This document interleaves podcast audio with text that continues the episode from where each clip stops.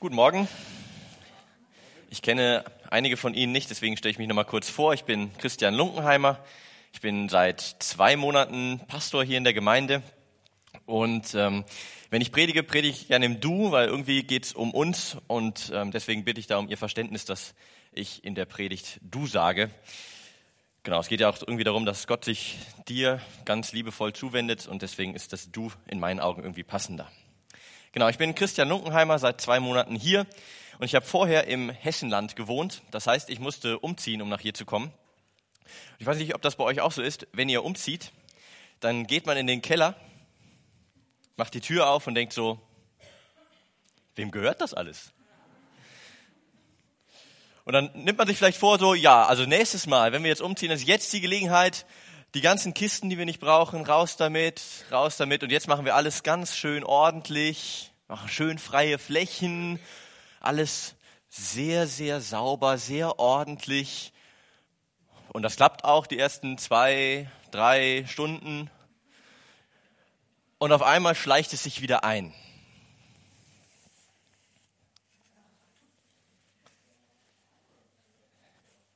Das Kennst du das? Sieht es bei dir zu Hause auch irgendwie so aus?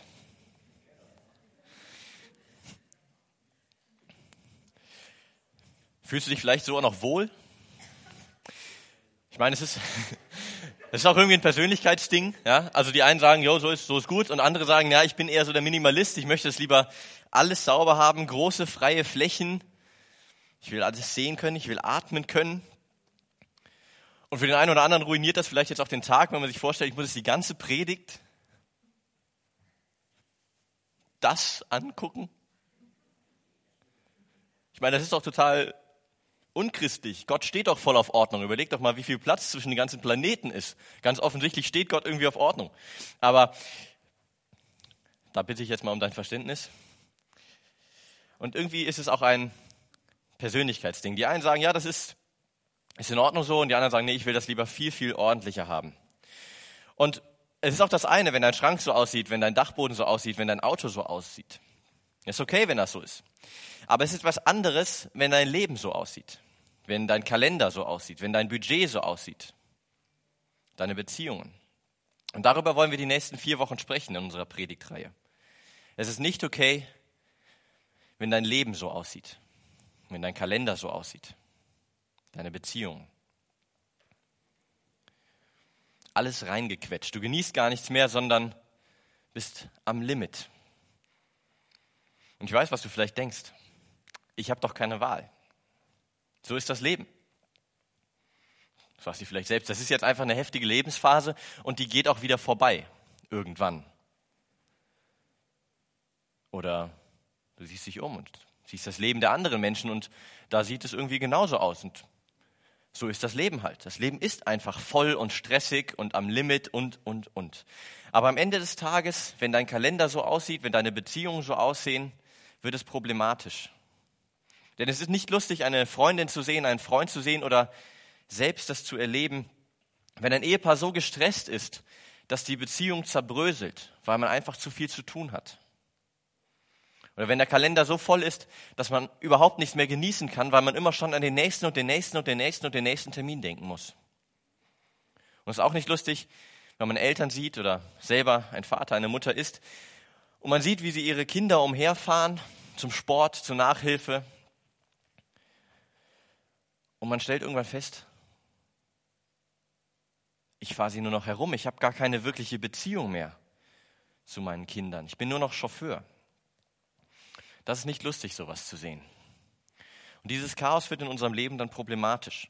Und ob du es glaubst oder nicht, Gott hat dazu etwas zu sagen. Und auch wenn du mit Gott sonst nicht so viel am Hut hast, dann keine Sorge, man muss mit Gott gar nicht so viel am Hut zu haben, um sein Leben auf die Reihe zu kriegen. Das geht auch so. Man muss kein Christ sein, um sein Leben auf die Reihe zu kriegen. Und wir sind aber überzeugt, dass es hilfreich ist, wenn man sein Leben geregelt bekommen möchte, den zu fragen, der das Leben erschaffen hat. Der weiß, wie es geht, dieses Leben. Zu viel Zeug in deinem Keller, in deinem Dachboden oder in deinem Auto ist das eine. Zu viel Zeug in deinem Leben ist das andere. Denn am Ende des Tages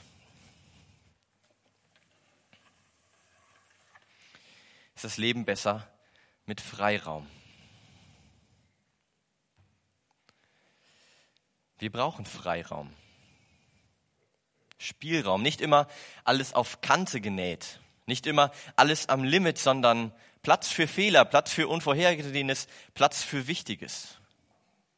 Freiraum heißt, du musst nicht mit 50 durch die Mittelstraße fahren, weil du zu deinen Terminen pünktlich kommst. Freiraum heißt, du hast tatsächlich Zeit, mit deiner Familie zu reden, zusammen Abend zu essen, am Tisch. Freiraum heißt, da ist am Ende des Monats tatsächlich noch Geld übrig. Und Freiraum heißt, du genießt die Dinge, die du tust, weil du eben nicht alle Dinge tust, die du tun könntest oder die du siehst, was alle anderen tun. Das Leben ist besser mit Freiraum. Und ich glaube, davon muss ich euch nicht überzeugen. Ich glaube, das leuchtet relativ schnell ein. Für das bessere Verständnis jetzt für die nächsten vier Wochen möchte ich eine kurze Definition geben, was denn Freiraum ist. Freiraum ist ganz einfach der Raum zwischen unserem aktuellen Tempo und unseren Grenzen, unseren Limits. Der Raum zwischen unserem aktuellen Tempo und unseren Limits. Und wir alle haben Grenzen. Ein Punkt, wo wir nicht noch mehr reinstopfen können, wo es einfach nicht mehr geht. Vielleicht hast du unglaublich weite Grenzen. Vielleicht hast du die dreifache Kapazität wie ich, wie deine Familie. Aber auch du kommst irgendwann an Grenzen. Irgendwann geht es nicht mehr weiter. Und wenn du dein Leben immer am Limit lebst, hörst du irgendwann auf, es zu genießen. Und in unserem Versuch, das meiste aus unserem Leben zu machen, noch mehr reinzustopfen, noch mehr reinzustopfen, verlieren wir irgendwann die Kontrolle. Und das ist nicht gut, ob du nun ein Christ bist oder auch nicht. Denn wenn du keinen Freiraum in deinem Leben hast, wenn du immer die Grenzen ausreizt, immer am Limit bist, passieren drei Dinge. Das erste ist, dein Stresslevel steigt. Dein Geduldsfaden reißt schneller. Das merkst du vielleicht, wenn du im Auto sitzt und es ist Stau. Und du bist schon spät dran und du denkst dir, eben waren es fünf Minuten zu spät, jetzt sind es schon zehn, es werden noch 15 und das ist doch ein wichtiger Termin. Meine Karriere hängt davon ab oder das ist eine wichtige Aufführung meiner Tochter und ich muss da jetzt hin und es geht einfach nicht vorwärts und du wirst immer unbarmherziger mit deinen Vorderfahrenden. Und es steigt und steigt. Oder vielleicht auch eher im finanziellen Bereich. Deine Frau, dein Mann kommt auf dich zu und sagt, hier ist noch eine Ausgabe, ich brauche ein neues Handy, die Waschmaschine ist kaputt gegangen oder hier die Klassenfahrt unseres Sohnes. Und wir merken, wir kommen in so einen Tunnelblick. Unser Fokus wird immer enger und immer enger und immer enger, bis wir nur noch das eine sehen. Das eine, was uns Sorgen macht. Die eine Rechnung, die eine Aufgabe. Und auch unsere Gefühle fokussieren sich nur noch auf dieses eine Ding. Und das lenkt uns ab. Solange ich hier stehe, kann ich ganz normal mit euch sprechen. Aber wenn ich mich an die Kante stelle,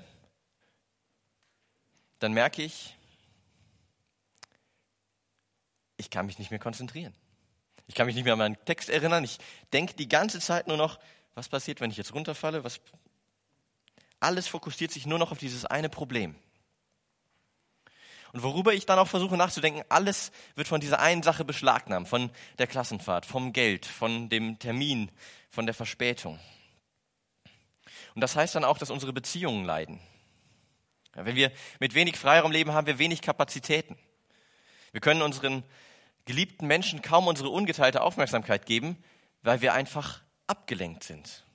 Unsere Gedanken schweifen ab hin zu der Kante, hin zu den Konsequenzen und dann lässt sich diese emotionale Nähe nicht mehr aufbauen, diese Intimität. Papa, warum redest du nur über Geld? Mama, warum bist du immer nur am Telefon? Schatz, ich glaube, du kommst gar nicht mehr wirklich nach Hause. Dein Körper, ja, aber dein Kopf, dein Herz nicht. Vielleicht kommst du auch gar nicht mehr gerne nach Hause. Oder du hörst den Schlüssel im, im Schloss und denkst dir so, ich will mich verstecken. Was ich erzähle, ist nicht neu. Das ist jetzt keine explizit religiöse Sache. Man muss nicht Christ sein, um Stress zu haben. Es ist einfach eine Sache, die wir erleben. Und wenn es in unserem Leben zu wenig Freiraum gibt, wenn es in unserem Leben zu viel so aussieht und zu wenig so, dann wird es eng. Dann können wir nicht mehr nach rechts und links gucken, blenden wir alles andere aus, blenden Dinge aus, blenden Menschen aus, die uns eigentlich wichtig sind, weil wir einfach nicht mehr die Kraft haben. Und so leiden die Beziehungen. Und am Ende leiden die Dinge, die Menschen, die uns Freude machen. Wusstest du, dass sich unsere Lebensqualität an der Qualität unserer Beziehungen messen lässt? Nicht an unserem Bankkonto, nicht an unserem Erfolg, sondern tatsächlich hauptsächlich an unseren Beziehungen. Das bringt uns zu der Frage, warum tun wir uns das eigentlich an, diesen ganzen Stress? Ich meine, niemand würde sagen, ich will mehr Stress. Ich will ungesunde Beziehungen haben.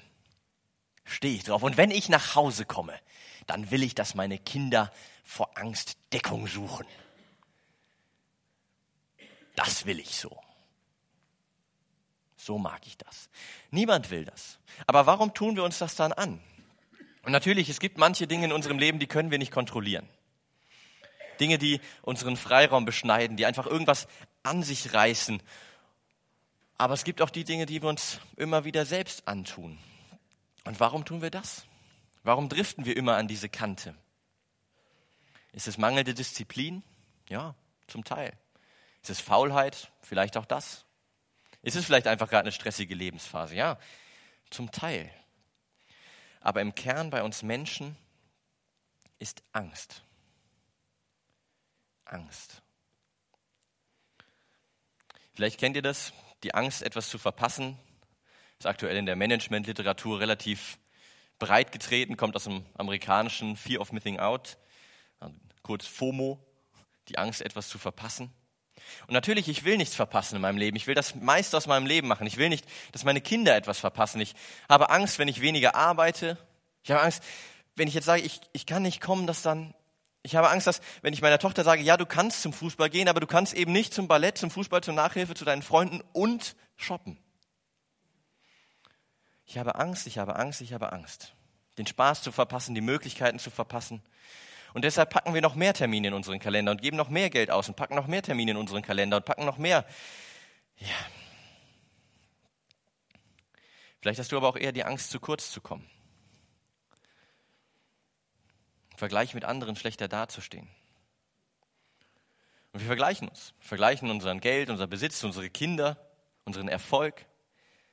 Was, wenn meine Kinder nicht aufs Gymnasium gehen? Was, wenn sie nicht die Besten im Fußball sind?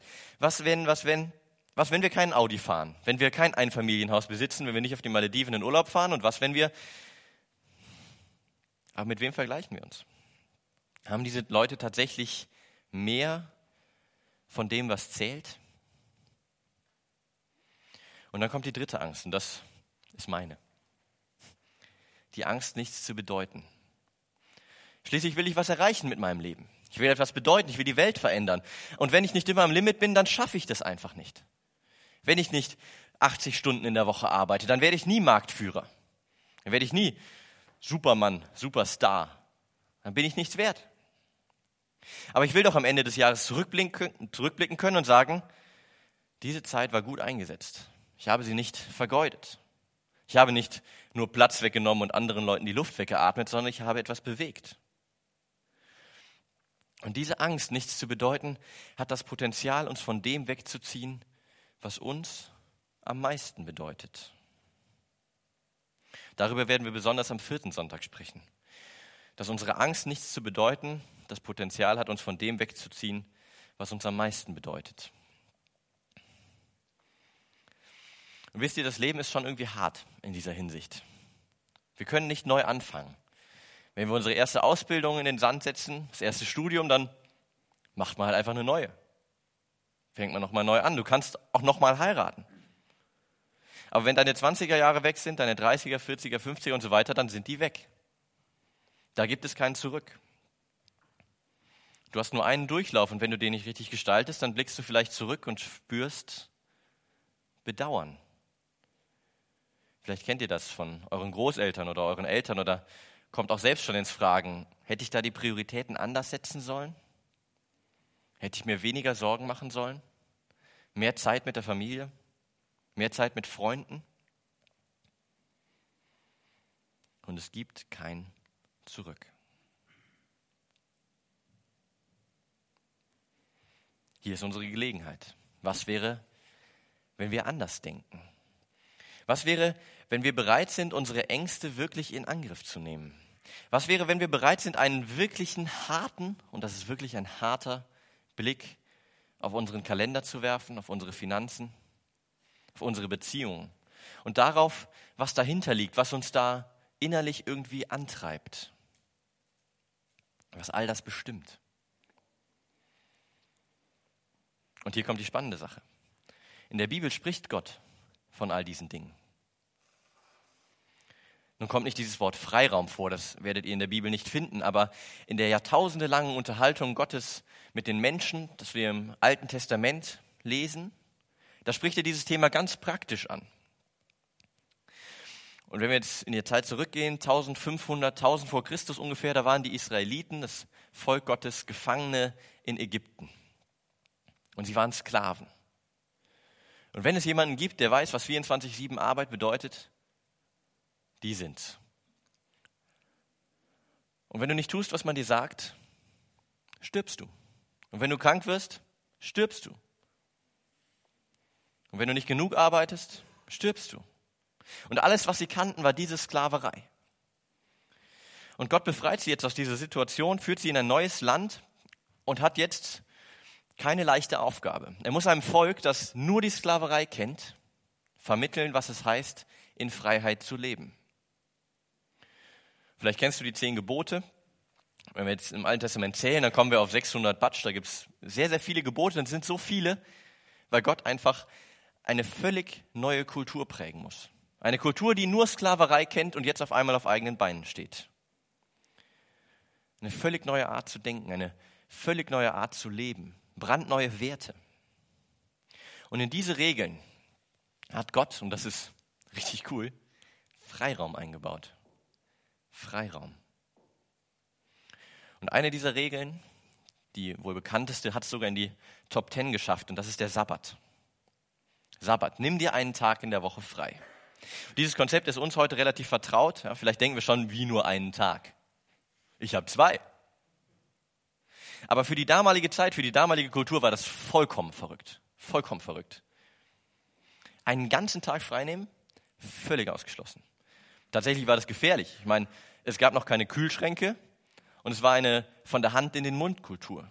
Dein typischer Tagesablauf war, du stehst auf, gehst arbeiten, isst, gehst ins Bett, wachst auf, gehst arbeiten, isst, ins Bett und so weiter und so weiter. Das kennst du. Und wenn du nicht arbeitest, hast du nichts zu essen. Und zu denen sagt Gott, eine meiner zehn wichtigsten Regeln ist, du sollst einen Tag frei nehmen.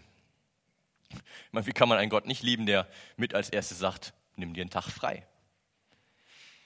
Für uns mag das heute normal sein, aber damals unglaublich. Niemand, niemand kann einen ganzen Tag frei nehmen. Wie soll ich? Wir werden verhungern. Aber das war die Regel. Wenn die Sonne untergeht Freitagabend, die ganze Arbeit, die ganze Geschäftigkeit stoppt, hält inne. Und dann 24 Stunden später darfst du wieder arbeiten. Aber dazwischen keine Arbeit. Es ist gesetzlich verboten zu arbeiten. Weißt du, warum Gott das so eingerichtet hat? Ich glaube, weil er uns kennt. Weil er weiß, wie er uns erschaffen hat. Und so war es sein Wille.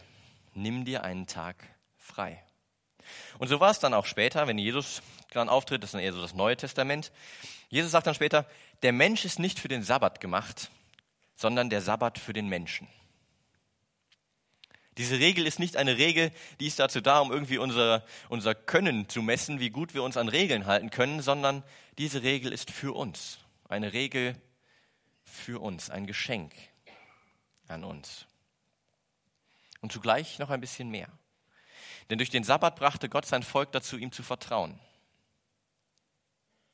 Aber Gott, was, was, wenn es nicht getan ist, wenn, wenn ich noch Arbeit habe? Vertrau mir. Was, wenn ich das Saatgut nicht eingeholt habe? Was, was wenn es regnet? Vertrau mir. Und was, wenn ich meine PowerPoint-Präsentation nicht fertig habe? Vertrau mir. Vertrau mir. Das andere Konzept von Freiraum, das Gott direkt eingebaut hat, war der Zehnte. Und entspannt euch, es geht heute nicht um Spenden und Spendenverhalten oder so und auch als Nichtchrist jetzt nicht so, ha, ich habe es doch gewusst, die Kirche will nur mein Geld. Darum geht es heute nicht. Es geht heute nicht um Spenden, es geht einfach darum, Freiraum im Geld. Man muss sich das vorstellen, damals gab es noch keine Banken. Jetzt haben die Israeliten Geld bekommen, Einkommen bekommen und das haben sie in eine Box getan oder eine Vase, haben sie auf ihr Regal gestellt. Und dadurch war für sie direkt klar, nicht alles, was reinkommt an Einkommen, geht für unsere Ausgaben auch wieder raus. Nicht alles, was wir verdienen, können wir auch ausgeben. Wir können nicht alles ausgeben, was wir verdienen, weil 10, 20 Prozent zurück an die Gesellschaft gehen. Für die Armen, für die Kirche. Nicht alles, was reinkommt, geht für uns auch wieder raus. Das dritte Konzept ist Nachlese. Die Nachlese. Das ist das ist immer noch eine von der Hand in den Mund Kultur. Man kann nichts lange lagern. Und gemessen an unseren Standards sind alle wirklich, wirklich, wirklich arm. Stell dir vor, du bist ein Farmer, du lebst davon, dass du ein kleines Feld hast, das du bewirtschaftest, damit verdienst du dein Geld. Damit verdienst du deinen Lebensunterhalt. Damit ermöglichst du deinen Kindern ein besseres Leben. Und dann kommt Gott und sagt, wenn ihr erntet, sollt ihr eure, euer Feld nicht bis an den Rand abernten und keine Nachlese halten. Auch eure Weinberge sollt ihr nicht ganz ablesen und die heruntergefallenen Trauben nicht aufheben. Lasst etwas übrig für die Armen und für die Fremden bei euch. Aber, aber was, wenn, wenn, nix aber. Du gehst einmal durch, du gehst nicht bis an die Ränder und du gehst nicht zurück. Du hast etwas übersehen? du lässt es den Armen. Nun passt auf, wie Gott dieses Gesetz abschließt. Ich bin der Herr, euer Gott. Ich bin der Herr, euer Gott. Hatten wir irgendwie einen Themenwechsel? Was hat das jetzt damit zu tun? Habe ich irgendwas nicht mitbekommen? Ich bin der Herr, euer Gott. Nein, denn darum geht es Gott. Gott will, dass wir nicht alles bis zum Limit ausreizen, sondern dass wir Raum lassen. Freiraum.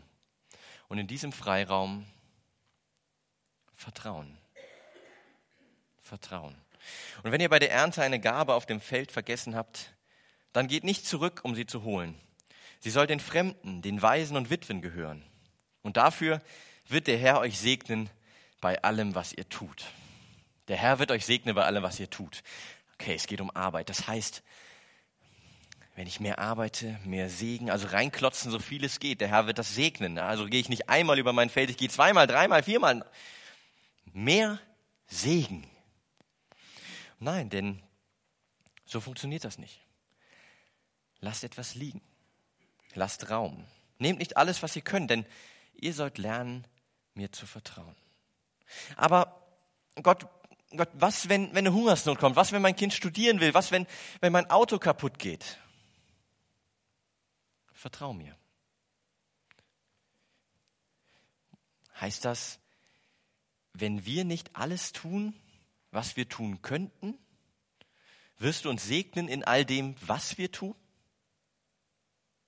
Wenn wir nicht alles tun, was wir tun könnten, wirst du uns segnen in dem, was wir tun? Ja.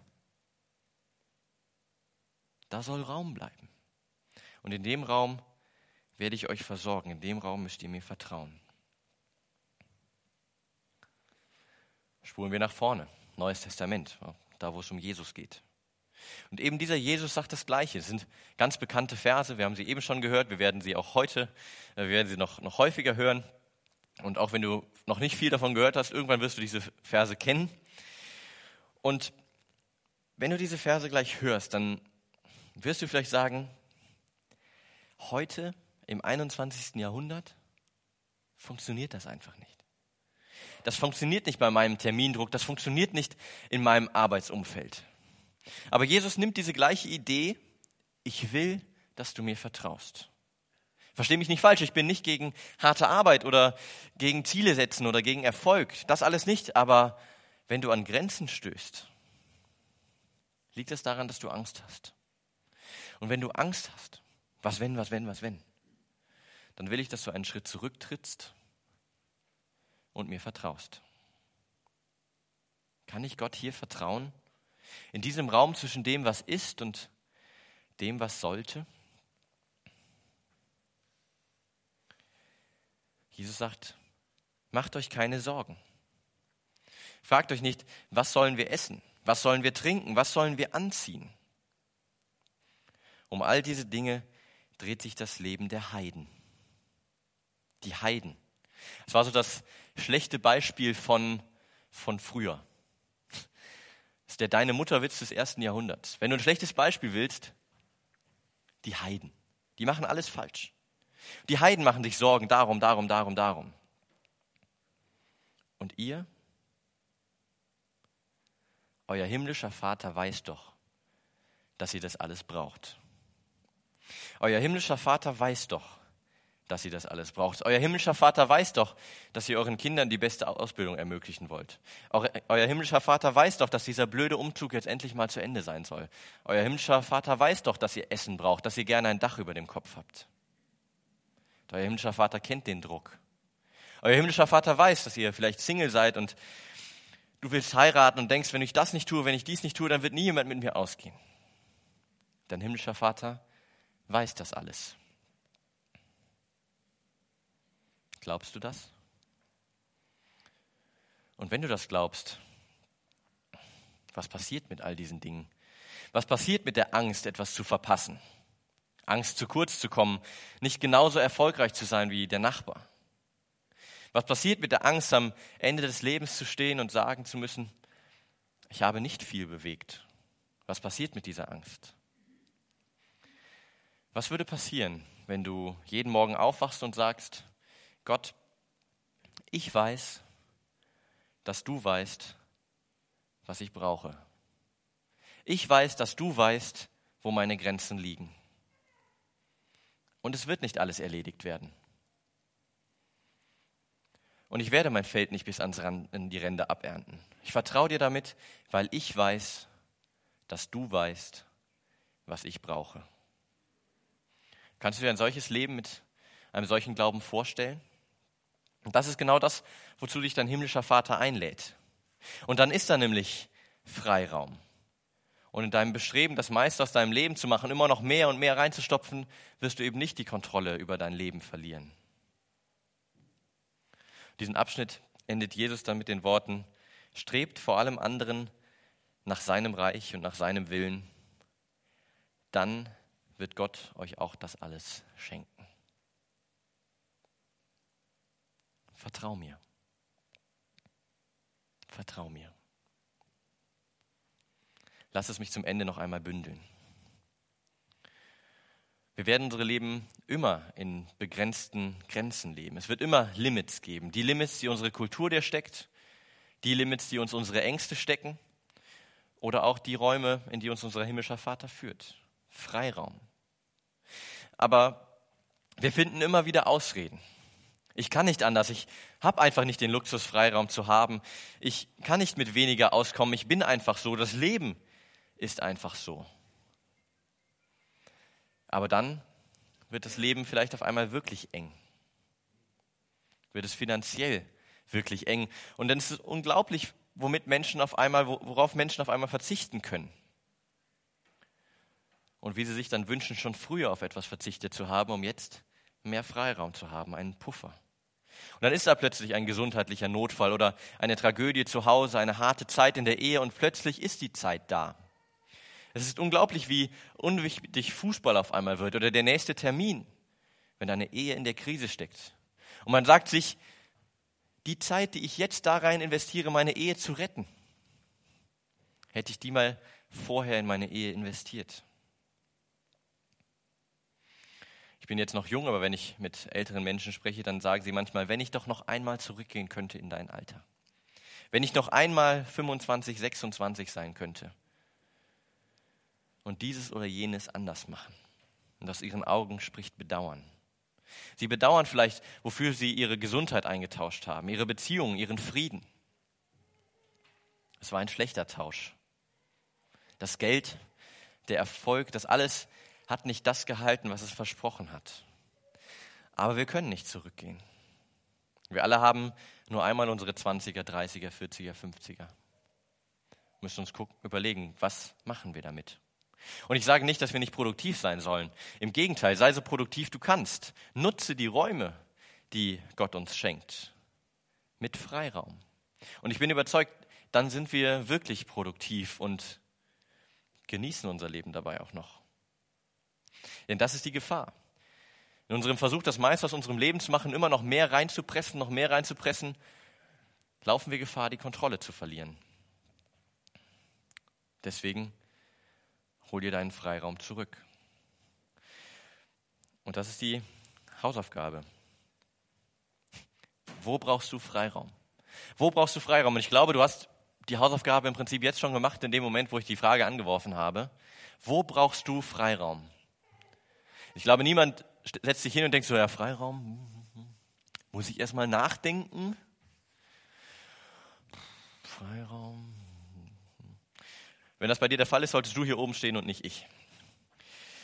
Hol dir deinen Freiraum zurück. Wo brauchst du Freiraum? Und wenn du für dich entschließt, hier möchte ich dranbleiben, ich möchte schauen, wo brauche ich Freiraum, hier möchte ich weiterarbeiten, dann lade ich dich herzlich ein zu meinem Feierabend diesen Mittwoch, 19.30 Uhr in den Räumen hier unten. In lockerer, unverbindlicher Runde ganz gemütlich mal Leben verändern. Wir werden in kleinen Grüppchen zusammensitzen gibt was zu trinken, was zu snacken. Dann werden wir drüber sprechen. Wer mag, erzählt, wo brauche ich Freiraum, wo liegen meine Grenzen. Wir lassen die Predigt Revue passieren, graben tiefer, machen Entscheidungen fest. Das ist mein Feierabend diesen, diesen Mittwoch um 19.30 Uhr. Auch nächsten Sonntag werden wir weiter über Freiraum sprechen. Wir werden konkreter. Nächste Woche geht es um deine Zeit, um deinen Kalender. Wie bauen wir da Freiraum ein? Wie schaffen wir es von einem solchen Kalender zu so einem Kalender? Freiraum in der Zeit. Danach in der Woche werden wir über Geld sprechen. Wie schaffen wir Freiraum in unseren Finanzen? Und danach geht es schließlich um unsere Beziehungen. Und auch dazu bist du herzlich eingeladen, auch wieder jeden Sonntag im Februar um 10 Uhr. Denn mal ehrlich, das Leben ist besser mit Freiraum. Amen.